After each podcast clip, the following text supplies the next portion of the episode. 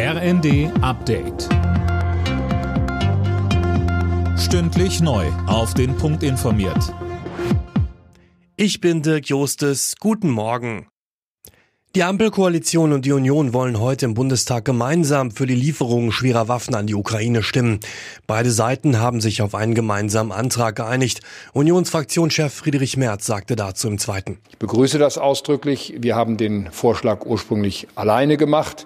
Die Ampelkoalition hat jetzt einen eigenen Vorschlag eingebracht und jetzt machen wir einen gemeinsamen. Und das ist eine gute Lösung. Vor der Abstimmung soll es im Bundestag noch eine Debatte geben.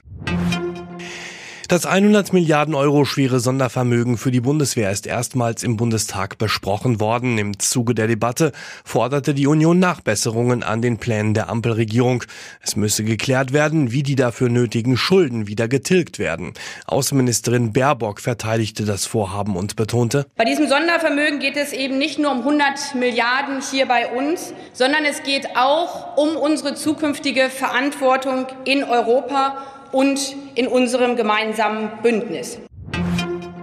Die Bundesregierung hat den milliardenschweren Ergänzungshaushalt und das geplante Entlastungspaket für die Bürgerinnen und Bürger beschlossen. Das Paket enthält unter anderem ein 9-Euro-Monatsticket für den ÖPNV. Außerdem sollen die Steuern auf Benzin gesenkt werden. Die nächste Astronautencrew ist auf dem Weg zur internationalen Raumstation. Die neue Besatzung soll das Team um den deutschen Astronaut Matthias Maurer ablösen. In fünf Tagen reist Maurer dann nach über einem halben Jahr im All zurück zur Erde. In Deutschland lernen wieder mehr Menschen schwimmen. Über 110.000 Anfänger haben im letzten Jahr einen Kurs besucht, so die DLRG.